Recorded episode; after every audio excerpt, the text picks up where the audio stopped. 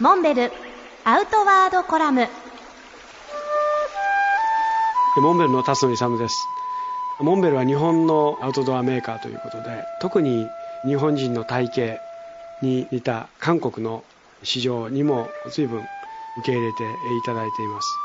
ある意味で韓国の登山ブームって言いますかおそらく人口5000万のうち1000万の人が月に一度は山登りをするという大変な登山ブームなわけですけれども実はお隣の大国中国の方も負けず劣らずこれから登山ブームが始まろうとしています。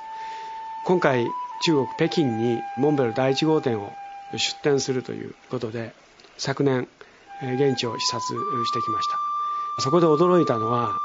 モンベルブランド以外のほとんどのブランドが実はもうすでに中国で展開されているということに衝撃を受けました。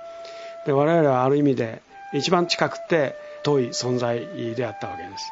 登山用具の専門店がそれぞれアメリカやヨーロッパのブランドを取り扱っていたわけですけれどもここに初めてモンベルのブランドが